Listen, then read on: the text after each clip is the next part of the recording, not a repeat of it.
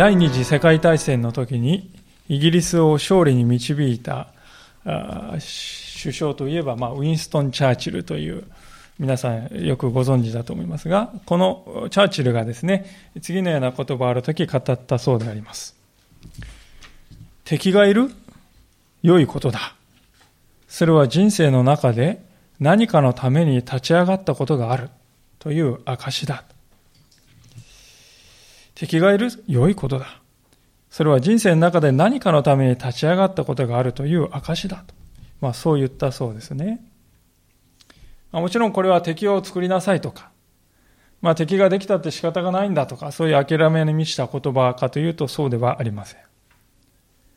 ん。そうではなくて、たとえ私たちがどれほど誠実に生きようとも、私たちを憎む敵というのは、生まれる時は生まれるんだということですよね。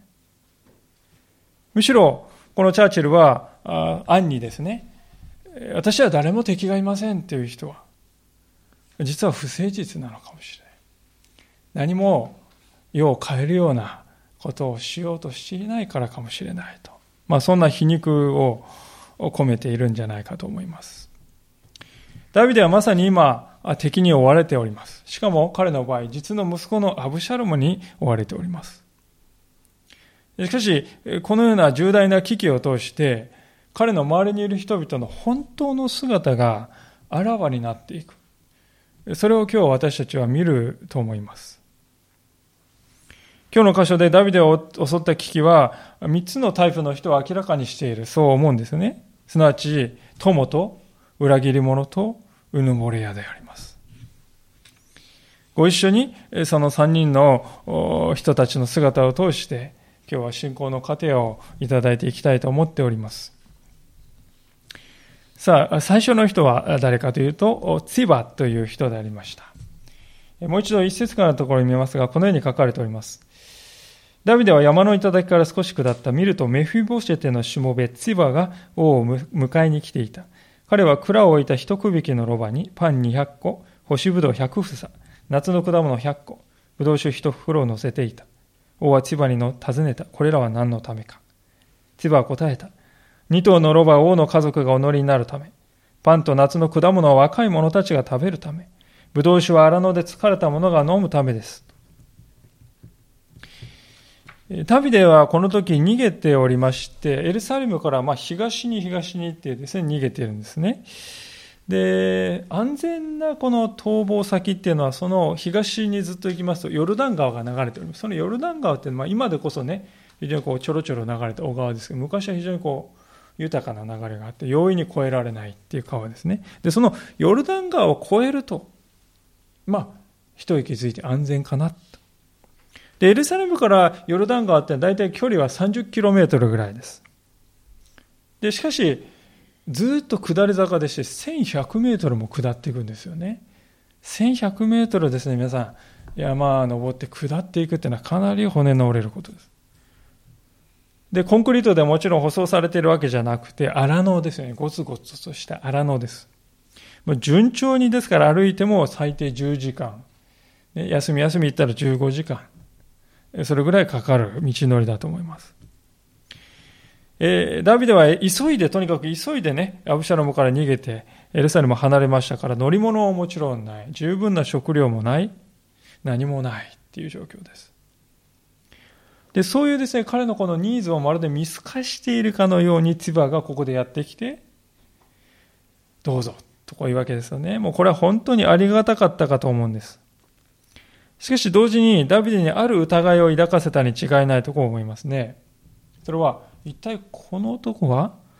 何のためにこういうことをしているんだろうかというそういう疑いですね。と言いますのは皆さん、千葉というのはメフィボセテという人のしもべに過ぎない人ですよね。で通常しもべっていうのはですね、単独行動はしないんですよ。当たり前ですよね。主人のもとにあるわけですから。で、もししもべがこう単独で行動しているとしたら、主人からあんた、お前行ってこいと言われたか。あるいは、勝手にやっているかですよね。主人に知らせずに勝手にやっているか。もし勝手にやっているとしたら、おいそれとツバのですね、申し出を受け入れるわけにいかないんですね。ですから、ダビデは、この食料は一体何かとこう聞くんですよね。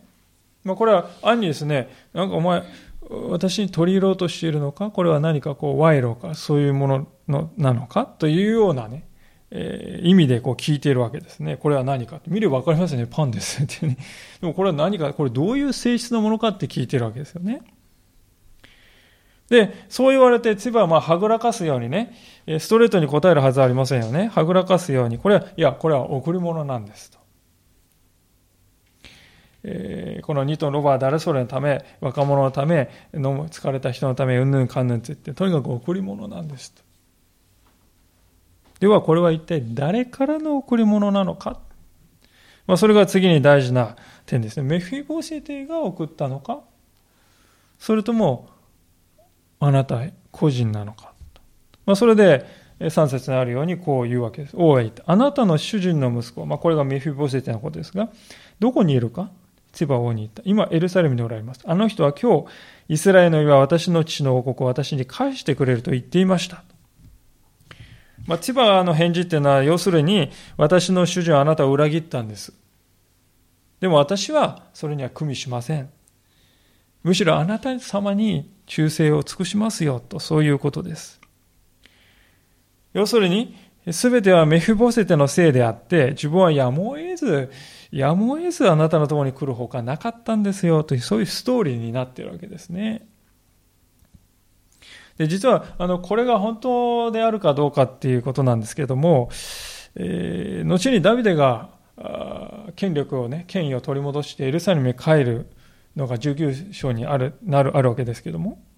その時にメフィボセテがまあ尋問されるんですね。その時にメフィボセテは全ては千葉の欺きでしたと証言するんですね。一体どっちが本当なのだろうかと思うわけですけども、まあ、その時のこの千葉が欺いたんですって言ってる時のね、メフィボセテはもう髭もボサボサで伸び放題でね。しかもね、このメフィボセテは、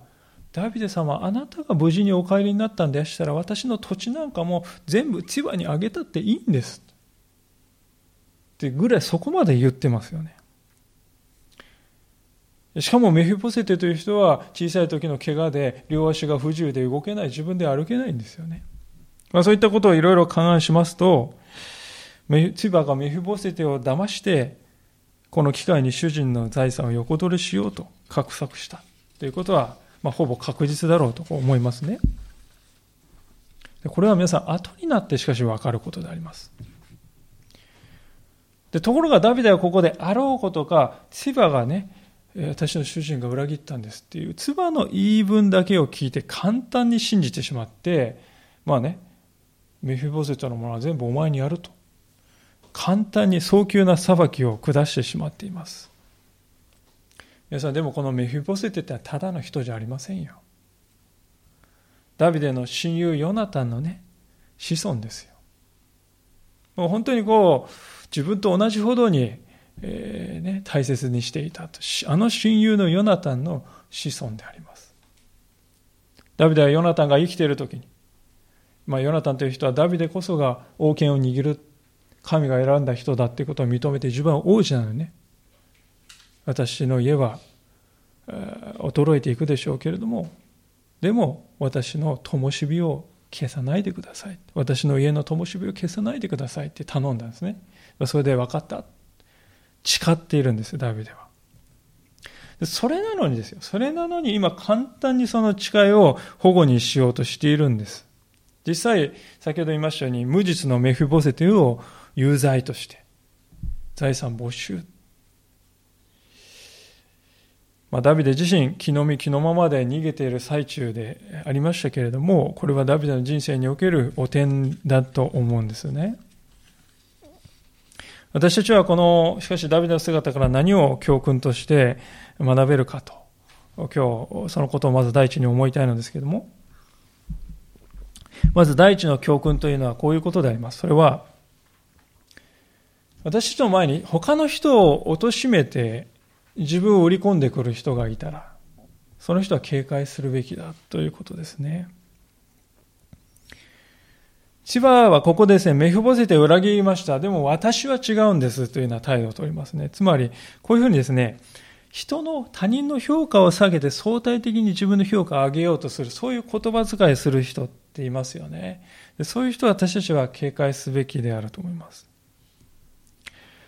なぜかと言いますと、本当に心にやましいところがない人は、人の悪口を言う必要を感じないんですよね。動機に不純なところがもしなければ、ありのままの自分の姿を、自分の思いを正直に語って、自分のことだけを語って、それでもう十分だと感じるものであります。ティバはここで必要以上にへり下っていますし、大げさに自分のしたことを語ったりしていますけども、そういうことをする必要を感じない。それは、そういう大げさなことをしなくったって、相手は私のことを正しく理解してくれるはずだよなって人を信頼しているからですね。私たちの心の中に憂いがなかったらですね、人を信頼して自分の評価をこの人に完全に全面的に委ねるっていうことができるんではないでしょうか。反対に、後ろめたい思いとか野心とか、あるいは妬む思いとかを心に抱いていきますとですね、私たちはどうなるかというと、人を貶めて自分を織り込もうとしていくわけですよね。時には唾が知るに嘘も語る。嘘も方便。で、自分がそうやって嘘をついてるって知ってますからね、人も信用しなくなるんですね。人もどうせ同じだろう。私がこれやってんだからあの人もそうだろうって信用しなくなる。で、それで相手はもうとにかくだまくらかさないといけないと自分を織り込もうとする。そういうふうにこう悪循環になっています。自分を欺いている人は人をも欺く。これが聖書の教えるところであると思います。私たちはそのような人を警戒すべきですし、えー、そしてそのような人の言うことを簡単に信じたりしないように心しなくてはならない。また私たち自身がそのようなところに陥らないように注意しなくてはならないと思います。よく知られている言葉ですが、聖書は蛇のように悟く、鳩のように素直であれと。そう言っているからですよね。その両方が必要なんだと。そう教えているからであります。さあ、千葉のこの姿を通して学ぶですね、えー、まあ、それに対するダビデのその反応から学ぶ第二の教訓というのは何かというと、それは、紐付きの支援というものは何であれですね、きちんと吟味する、吟味せよということなんですね。千葉はここでダビデのですね、これこれのこととするっていう返事を聞いたときに何て言ってるかというと、4節の最後で、王様、あなたのご好意に預かることができますように、付してお願いいたしますとですね、えー、言いますね。まあ、一見すると非常に丁寧で謙遜な言葉に見えるんですが、しかしここで本音が出たなと私は思います。なぜかというと、もし彼が本当にダビデのことだけを思っていたならば、いやいや、そんな滅相もありません。とんでもないです。私にできる最低限のことをしたまでなんです。そんなとんでもありませんと言ったと思うんですが、この支援を通して何かを得ようなんていう思いは全くありませんとそう断言したはずなんですが、しかし千葉は逆にダビデがそう言ってくれて興奮しているような感じですよね。いやーすごいことになった。まあ、明らかに千葉としてはこの機会に乗じて何か益を得ようという心を持って近づいてきています。で残念ながらダビデは千葉のこの振る舞いを通して彼の本当の意図を見抜くことができなかったようですね。ダビデはここで、うん、あなたのこの申し出はね、ありがたく受け取っておく。しかし、メフィボセテは、私の親友のヨナタンの子孫なんだ。そのことはまた後で、正しく双方の言い分を聞いてから、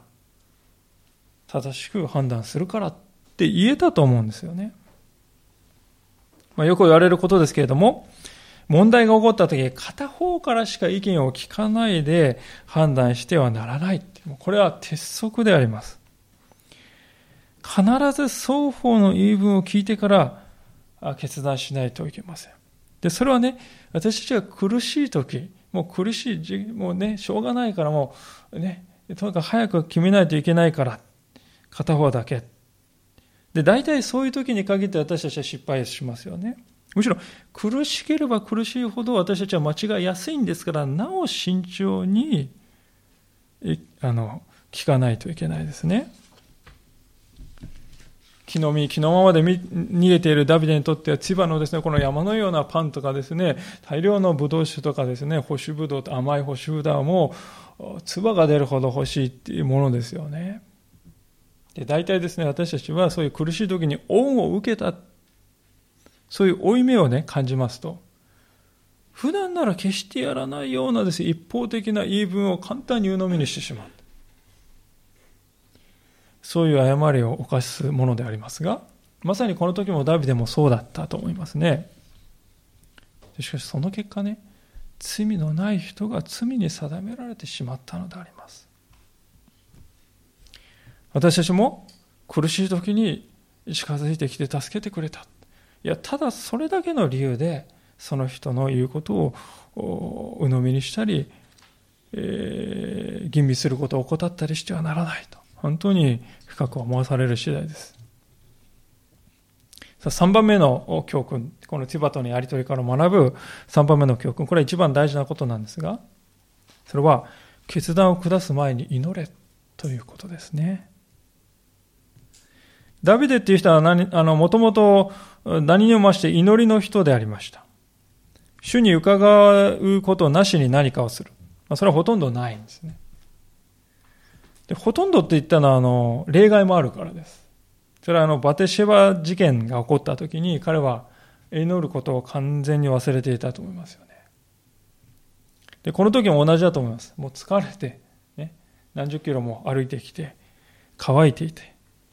そして、えー、妻や子供たちや家来たちも同じだと。もう千葉が提供してくれる物資は喉から手が出るほど欲しい。で、そこで彼はまず受け取って、そして静まって祈ることなしに決断を下してしまったのです。ダビデはここで祈り手であり続けるということを投げ出してしまったのであります。ダビデの人生を振り返ってみますと、私たちサムエル記を通して彼の人生を振り返っていくと何度か大きな失敗を彼はしていますけれども、祈りを忘れている時の彼はいつも失敗しているというのが私の印象であります。ダビデほどの人物でもそうなんだと。ダビデという人は本来本当に祈りの人であったはずですよね。皆さんの私たちが使っている詩篇150編ある中で73編はダビデによるというですね、えー、表題がついていますよね。半分近くはダビデの作による。まあ、全体のこの祈りの書と呼ばれる詩篇においてさえそうですから、で、そして私たち詩篇を読むときに本当にこのダビデの祈りっていうのは心探られてね、深いものを思いますよね。心打つものがあります。それほどの彼でもですよ、皆さん。祈らないで何かを決めると、こういう誤りを犯すんだということです。えー、福音書を読んでイエス様の姿を見るときにですね、皆さん誰が一番祈ってるでしょうかイエス様ご自身であります。イエス様という方はご承知のように誰よりも神様に近い、まあ神の御子であり、三位一体の神でありますから当たり前ですけれども、とにかく誰よりも父なる神の近くにいるお方ですよ。しかし聖書は誰よりも神に近い人は誰よりも祈る人だったと証言しているんですね。でこの事実を知るときに、神から遠く離れた私たちが祈り祈りになし、祈りなしに、祈りによる平安もなしに決断を下して果たしていいんだろうか、本当に思わされるのではないかと、そう思うわけであります。決断が重大であればあるほど、また苦しい状況であればあるほど、私たちはなお慎重に深く祈り神様に答えを求める。そういうものでありたいと思うのであります。さあこうしてこの第一の人ツバとのやり取りが終わるわけですが旅を続けたダビデは今度はバフリムというところまでやってくるわけですがえー、5節のところですけども、これはあの、バフリムというところはダビデの目的地であるヨルダン川と比べるとですね、大体まあ距離も、標高もですね、大体半分ぐらい、このね、半分ぐらいこう来たところにバフリムっていうのがあるんですね。もうすでに急いでやってきてますからですね、まあ、いつアブシャロム軍がね、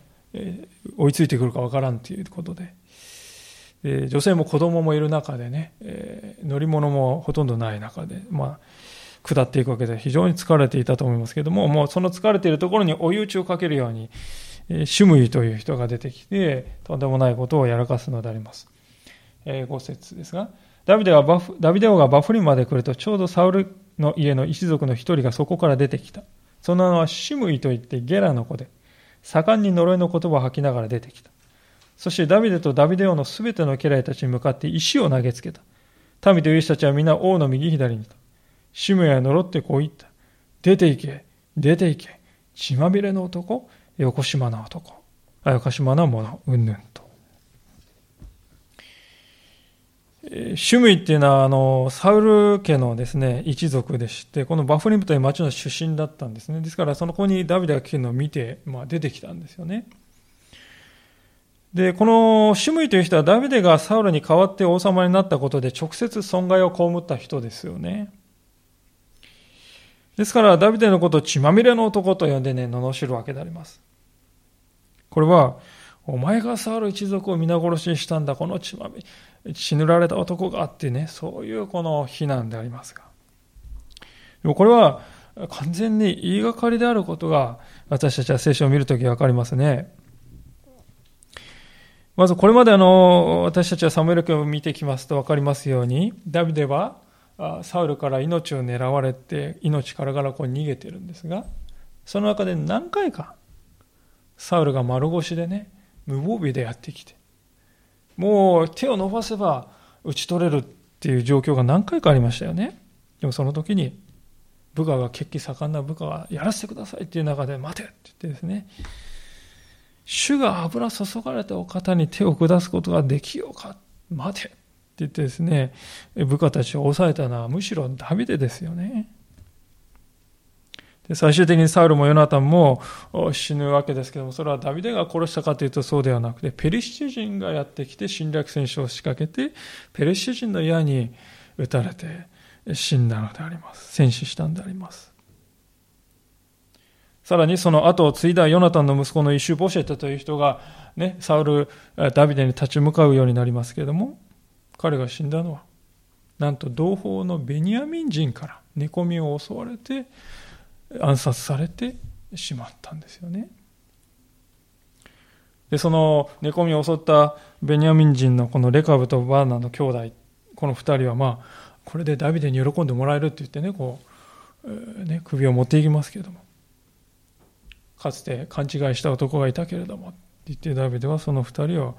正しい人に手を下して恐れ、下すのを恐れなかったとは何事かって言ってですね、むしろその二人を処刑しているわけです。つまりダビデほどサウル家を尊んでいた人はイスラエルにはいなかったというのが聖書の教えるところですが、しかしシムやそのダビデを横島なものとも言うわけです。悪意に満ちたものだというそういう言い方です。つまり、あのダビデは悪巧みをして策略を用いて王位を奪い取った卑怯なやつなんだというような言い方をしていますね。で、極めつけはですね、8節で、主がと言ってですね、この太字の主っていうのはですね、ヤハウェって言って、神様の固有名詞、お名前がね、使われているところに、この太い主が、主という字が使われるんですけども、つまりこれは、神ご自身による直々の裁きなんだってこう言うわけですよね。でそういうわけではここ石を投げつけてきてねいくつか石が当たって血が出たり怪我したり人が何人かこう出てくるんですよね。もうここまで言われて黙っちゃおけないと、まあ、誰でも思うかもしれませんね。将軍のアビシャイが次のように申し出ます。9節。するとツェルヤの子アビシャイが王に言った。この死に犬めが王様を呪っても呪ってよいものですか？行ってあの首をはねさせてくださいまあ、アビシャイっていうのは血気盛んでありますよね。ツェルヤっていうのはヨアブとアビシャイって兄弟ですからね。ヨアブもアビシャイも巨頭ですよね。ダビデの中、ダビデ軍の中での将軍です。二大将軍。もう血気盛んなこの頭に血が上っているアビシャイの姿が目に浮かぶような状況です。で、アビシャイとしては王様のためにいいことをしていると思ってるんです。いや、簡単ですよ。これ以上王様の心を煩わせる必要はありません。私がいて簡単にですね、あんな小男、まあ、こういう感じで言ったんだと思うんですしかし、これを聞いたダビデの返事は実に実に驚くべきものでありました。10節王は言った。セレアの子らよ。これは私のことで、あなた方には関わりのないことだ。彼が呪うのは、主が彼に、ダビデを呪えと言われたからだ。誰が彼に、お前はどうしてこういうことをするのだと言えようか？ダビデアビシャイと彼のすべての家来たちに言った。見よ。私の身から出た私の子さえ私の命を狙っている。今、このベニヤミン人としてはなおさらのことだ。放っておきなさい。彼に呪わせなさい。主が彼に命じられたのだから。多分。主は私の心をご覧になり、主は今日の彼の呪いに変えて、私に幸せを報いてくださるだろう。何ということかと。ダビデは自分がこの受けているこの呪いや石や非難の一部始終は神から出たことなんだと理解しているわけですね。意地汚い容赦のないですね、辛辣な言葉であります。しかも身に覚えがあるんならともかく、事実と違う非難ですから。で、まだ自分にねえ、だけが聞いてるんならともかく、妻はもう子供たちもいますよね。皆さん子供とか妻がいる中ですねえ、批判されるっていうのはですねえ、本当に辛いことじゃないでしょうか。ところがダビデはその中でも、神が彼に言わせているのだと言いますね。それどころか、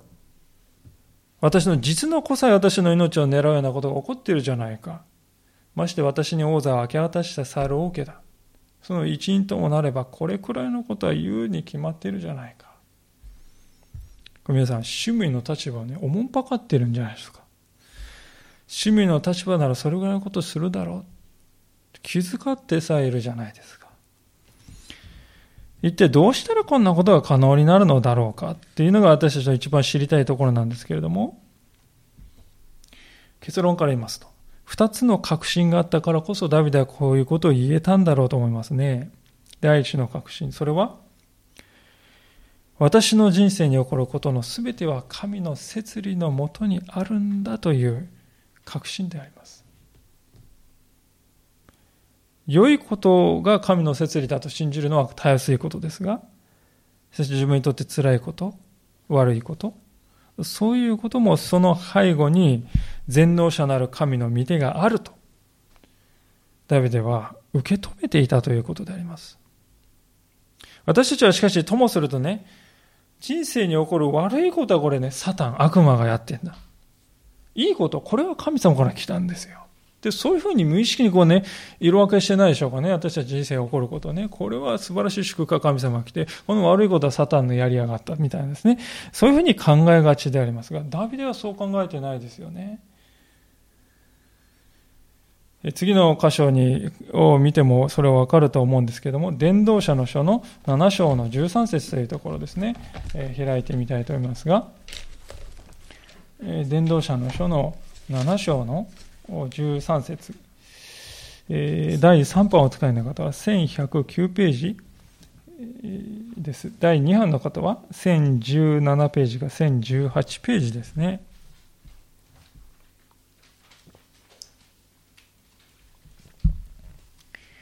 伝道の者の書の7章の13節第3版1109ページ、第2版1017ページが1018ページです。それでは読みします。伝道者の書7章の13節神の御業に目を留めよ。神が曲げたものを誰がまっすぐにできようか。殉教の日には喜び、逆境の日には反省せよ。これもあれも神のなさること。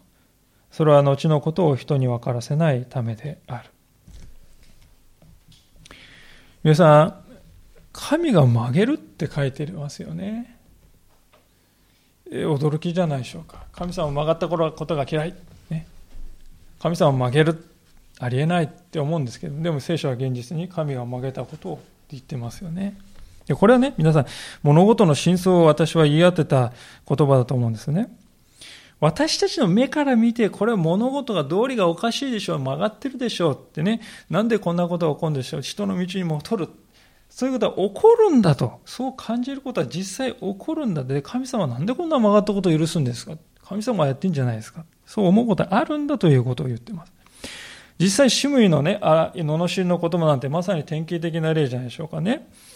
曲がったことですよ。でも私たち信仰者にとって何が大切かというと、その曲がっているように見えるその背後におられる神を見るのだということですね。すなわち一切のことは神の確実なる見てのうちにあって、すべては神様の支配のもとにあると信じて、そこから慰められるということです。それ以外のどんな方法も私たちの心を本当に癒すことはできないだろうと思いますね。では、ダビデがこのように言えた第二の確信に移りたいと思うんです。それは今申し上げた全てのことは神の摂理のもとにあるという、この第一の確信からさらに一歩進んだものですが、つまり、今日受けた呪いこそが明日の祝福をもたらす源泉になるというね、そういう理解、そういう信仰です。今日受けた呪いこそが明日の祝福をもたらす源泉になるというそういう信仰ですね。えー、サムエ記戻って16章の12節をもう一度見たいと思います。ダビデはここで何と言っているでしょうか主は私の心をご覧になる。とこう言ってますね。ダビデという人は神様に心の内を覗き見られるということを拒みませんね。いやむしろ積極的にそれを望んでさえいるんです。時々あの、私がまあ以前お会いしたある方はこう言ってましてね、いや、神様でも私の心の中までは見てほしくないと。そういうふうに言っていらっしゃる方がいて、まあ、非常にこう、少し残念な思いがしたかと思います、思い出しましたけども、ダビデは神様に心の中を覗き見られるということを拒まない、いや、むしろ積極的にそれを望んでいます。なぜなら神様こそ私の心の本当の思い、本当の悩みや痛みや苦しみを知っていてくださる。そして私の心の真実を知っていてくださる。それが私の平安なんだと。この世の誰にも私のことを知られなくても、神は私のことを知っていてくださる。そこに平安を見出していますね。で、そういう確信に立つときに神様は、じゃあ、そういう神様が知っているにもかかわらず、無意味にこういう困難を私に味わわせるだろうか？いや、ないよな。と、そう思えてくるんですね。で、今日のこの困難こそが、今の今日のこの困難こそが、後に祝福に姿を変えて私に戻ってくるんだとそう思えるようになるわけですね。詩篇の126編というところに次のような言葉がありますが、まあ、有名な言葉ですから皆さんよくご存知かもしれませんけども詩篇の126編ですね、えー、第3版は1038ページ。第2版は952ページか953ページですね。詩篇126編です。お読みします。5節詩篇126編5節涙と共に種をまく者は、喜び叫びながら刈り取ろう。種入れを抱え、泣きながら出ていく者は、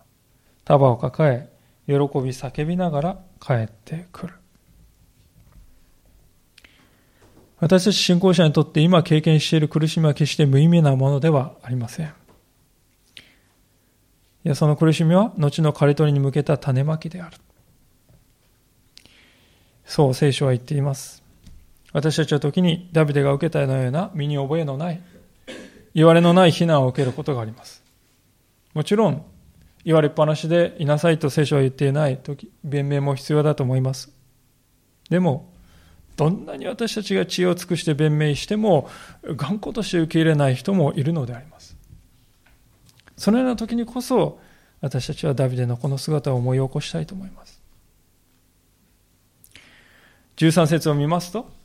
こののの罵っているシモンはダビデのところに来て面と向かって言ってるかというと全然そうでありませんで山の反対側にですね行って、まあ、150メートルか何十メートルか分かりませんが距離をね、えー、保って安全なところから言いたい放題に言ってるに過ぎないということが分かるわけですねダビデはそれを見て彼も本当は怯えているのだ。本当は彼も小心者なのだ。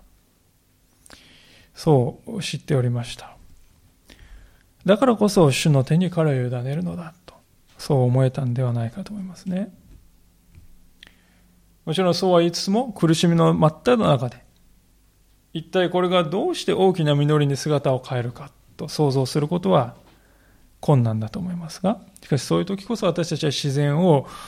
見たい、見るべきだと思うんですね。泥の中に、汚い泥の中にまみれた一粒の種が見事な方を実らせるのを私たちは見ております。自然の中にまかれた一粒の種でさえそうなのに、まして神の前にまかれた涙の種が消え去ることがあるだろうか必ず祝福となって帰ってこないはずがあるだろうか、まあ、もし私たちがこのように思えたならば、今日経験しているこの痛みも超えられないものではないと。思えるようになるんではないでしょうか。しかし反対に私たちがのうちからそういう信仰がもし失われてしまったらね、今日受けている呪いに私たちの心は押しつぶされてしまうでしょう。そのことを見るときにダビデの姿を改めて信仰者とは何か。信仰者の幸いの真髄、それは何か？そういうことを私たちに教えてくれているのではないかと。そう思わされるわけであります。さて、ついに今日のストーリーは終盤に差し掛かりますが、ここで3人目の人が登場してまいります。フシャイという人ですね。このフシャという人は、あの、すでに前の15章の32節からのところですでに登場した人でありまして、まあ私たちすでに見てきましたね。まあこの人はダビデのあの、アドバイザーのような親友というか友の一人で、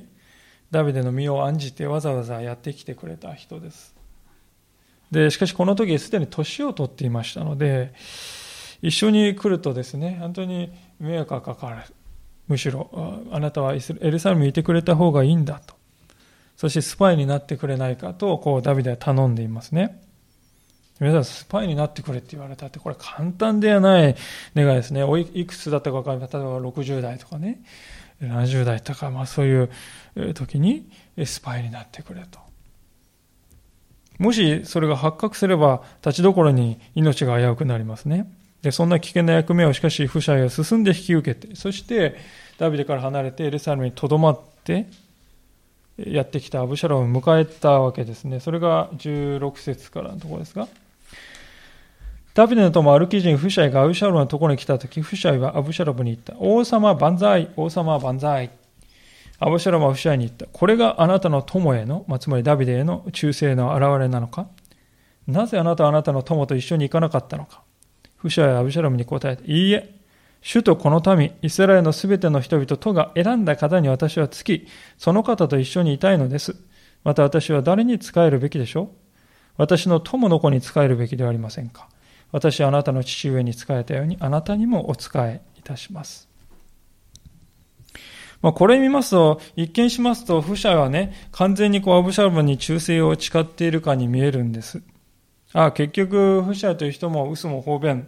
ね、えー、アブシャロムに取り入れるためには、あ嘘800並べ立てるような、まあちょっと軽い人物なのかなと、こう、がっかりしかねない雰囲気ですけども、実は皆さんそうじゃないんですね。皆さん、なぜそう言えるかというと、フシャはここでアブシャロムという名前を一度も言わないで、アブシャロムに信頼してもらっているからですよね。見事に、アブシャラムという名前を一度も語ることなく、アブシャラムの信頼を勝ち得ているんですね。例えば、16章、16節を見ると、王様万歳、王様万歳って言いますね。で、ここで、アブシャロム王様万歳って言わないですね。王様万歳、王様万歳。アブシャロムを目の前にしてるからね、アブシャロムは当然自分に向けられていると思い込んでるんですけども、でも、アブシャロムを前にしながら、フシャイはダビデに向かって王様万歳、王様万歳と言っているとも取れるんです。しかし、アブシャロムは勝手に、あ、これ自分だと、早がてします。で、そして17節にあるように、このフシャイの姿を見て、あなたの友ダビデに対する忠誠心はどこに行ったのかとこう問いただしますね。で、こう問われて、これに対する不者への答えも実に巧みなんですが、ここで、えー、18節で不者は、いいえ、主とこの民、イスラエルのすべての人々とが選んだ方に私はつき、その方と一緒にいたいのです。またも、アブシャロムの名前は出さない。不者にとって、主とこの民、イスラエルすべての人々を選んだ方って誰ですか？それはダビデですよね。不者はダビデこそそういう人だと確信していますから、実は彼は、私はダビデにお仕えしたいのですと言っているわけですけれども、アブシャラはまたも早がてして、主と民に選ばれたのは自分を置いて他に誰がいるだろうかなんて思ってますからね。不者が言っているのは、あ、これは私のことだと思い込んでますね。で、しかし19節に来るとちょっと雰囲気が変わってる、風向きが変わったかのように思えるんですね。藤ははっきりと、あなたにもお仕えしますってね、あなたってまあこれはさすがにアブシャロム以外に考えられないですよね。二人称で言ってますから。しかし実はここでもフシャイは巧妙だったわけですね。フシャイは彼は私は誰に仕えるべきでしょう？私の友の子に仕えるべきでありませんか？と言うんですが、皆さんね、王様に仕える人っていうのは王子にも仕えるの。これ当たり前のことですよね。王様には仕えるんだけど王子様あなたの言うことは聞きません。これありえない。しもべじゃないです。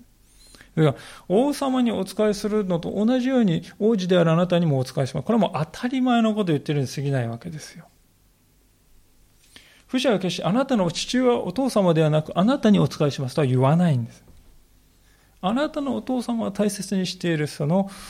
しており仕えておりますがそれと同じようにお仕えいたしますと言ったに当たり前のことを言ったに過ぎないです。不者ですからダフィに対する誠実をこの時も言葉においても守り続けていたんでありますね。で一連のこの不者への言葉を聞いたアブシャロムはここでも誤りを犯したわけです。不者への忠誠をが私だけに向いている。もうもはや父の方には向いていないと勘違いしたわけですね。アブシャロムという人は皆さん決して愚かではありません。彼は非常に忍耐深い人です。父のですね、王座を奪い取るためだったら3年でも5年でも忍耐してじっくりとね、機会を伺って、周到なる準備をいとわないという、それがアブシャラムでありました。アブシャラムはまた人間的な魅力もある人でありました。そして彼の語りっていうのはもう人を引きつけてね、はあって敵かだぞる得ないようなね、そういうこう魅力が溢れた人でした。しかしそれだけ用心深くて有能なこのアブシャラムが、不者への言葉には盲目だったのであります。ある仲介者は、そのことの、このことの背後に神の摂理があったとこう見ているわけですけどアブシャロムにとって一番信用してはいけないのは誰かというと他ならぬこの不シャイであります。一番信頼しなくてはならないのはアヒトフェルなんですけれどもしかしアブシャロムはこの一番信頼してはいけない不シャイという人を一番信頼してその結果身を滅ぼしていくことになる。それらは主から出たことであると。その仲介者は語っているわけですね。では一体アブシャロムはどうしてこうも盲目になったのかということですが注意深さを失ったのかということですがそれはもう一重にですね今私がしていることは正しいことであり神の御心を行っているのだというこのね確信です。この確信が強すぎたことです。アブシャロムには自分はいつでも誤りを犯すものであり、神によって正さらなければどこに向かってしまうかわからない。それが私なんだと。そういう謙遜が決定的に欠けておりました。アブシャロムは隠れて機会を伺っているうちはそれも問題にならなかったんですけども、いざ皆さんエルサレムに入りましたよね。もう、我がことなれりっていうね、えー、思ったと思うんですよ。閉めた。で、その時に、彼が本来持っていたうぬぼれの強さに足元を救われることになっていくんですね。私たちは辛い時や困難の時には右も左も分からず右往左往している、えー、とそう感じがちですけども聖書を皆さん丹念に読んでいきますとですね。人間というものは成功していると感じる時にこそむしろ盲目なんだと。そして途方もない落とし穴に落ち込む生き物なんだということをね聖書はもうことあること私たちに教えているように思いますあのバテシェバ事件というのはまさにそういう時に起こったんですよねダビデはその時、えー、戦いに勝利しつつありましたね。もう、その大体周辺の敵との戦いを一巡しても、これが最後っていう、そういうもう、締めの戦いです。で、それももうあと一押しで勝てるっていう、そういう時です。で、そういう時に彼は戦いの先頭に立たずに、王宮でブラブラしていました。昼間から寝ていたんで。その時にその屋上から目に入ってきたのがバテシェバという女性ですね。同じことは私たちは信仰生活にも言えるんだと思います。私たちは時に、ああ、神様の御心が分かった。神様は何を望んでおられるかが分かってきた。そういうふうに感じた時こそ、細心の注意を払ってそれを吟味しなくてはいけないと思います。もしかするとこれは偽りの確信かもしれない。自分自身を疑ってみて、あらゆる角度からそれを検証するということを行怠ってはならないと思います。不謝への言葉を誰よりも自分自身に向いて語られたものとね、言ってもいないのに信じ込んだうぬぼれのアブシャロム。彼の姿は今日私たちにそのことを教えているのではないかと思います。共に主の前に心を沈めてお祈りの時を持ちたいと思います。